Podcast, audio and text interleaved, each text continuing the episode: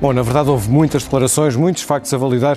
Nós vamos para já olhar para um primeiro grupo e depois a seguir ainda voltaremos para fazer mais análise de factos. Mas começamos por esta denúncia feita por Pedro Nuno Santos de que a manifestação das forças de segurança, que estava autorizada para o Terreiro do Passo, se deslocou depois para o Capitólio. Aliás, Pedro Nuno Santos expressou-se com uma palavra de lamento e disse não se negocia sob coação.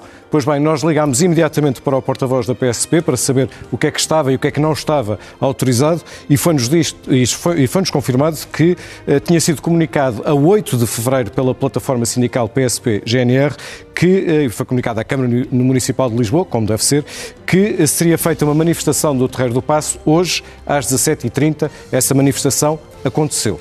Mas depois houve um grupo de manifestantes que se dirigiu ao uh, Capitólio e isso não, não tinha sido comunicado e, portanto, não estava autorizado. Não é, no entanto, claro se foi a plataforma que tomou essa iniciativa ou se foram alguns elementos. De qualquer forma, esta eh, declaração, logo uh, do início do debate, é verdadeira. Aquilo que Pedro Santos uh, denunciou confirma-se.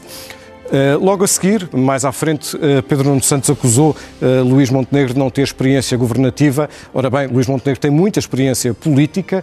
ele foi deputado durante 16 anos, depois de ter sido eleito pela primeira vez em 2002. Foi, aliás, presidente, líder da bancada parlamentar do PSD entre 2011 e 2017, isto é, com Passos Coelho, mas de facto nunca esteve num governo, portanto, esta declaração é verdadeira. Já Luís Montenegro afirmaria mais à frente que nos últimos dois anos foram cobrados a mais 6 mil milhões de euros de impostos. Isto significa a comparação entre a cobrança dos impostos que foi realizada e aquela que tinha sido eh, orçamentada. Pois bem, em 2022 a receita fiscal ficou 3,8 mil milhões de euros acima do que tinha sido orçamentado e em 2023, segundo dados da Direção-Geral do Orçamento, a receita ficou 4,7 mil milhões de euros. Este aumento é em grande parte devido à inflação, mas somando os dois anos, Na verdade, não foram 6 mil milhões de euros, foi até mais, foram 8,5 mil milhões de euros. Portanto, o valor está subestimado, embora, na verdade, isto até dê mais força ao argumento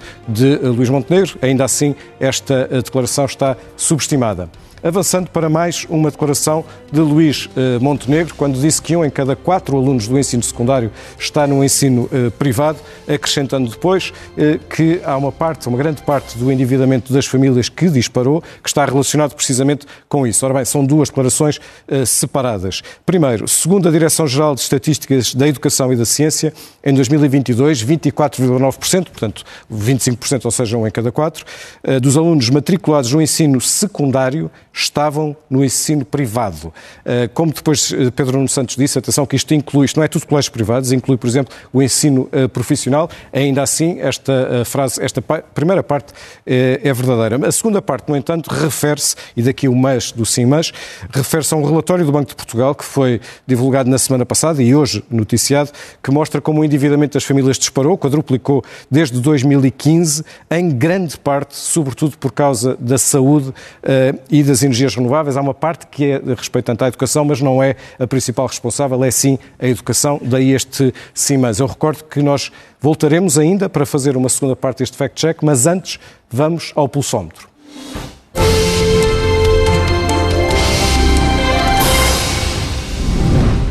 Bom, e neste momento o nosso barómetro das redes sociais é favorável a Luís Montenegro. Recordo que está em aberto durante 18 horas, portanto ele vai sendo atualizado e nós também daqui a pouco já vamos atualizá-lo. Até já.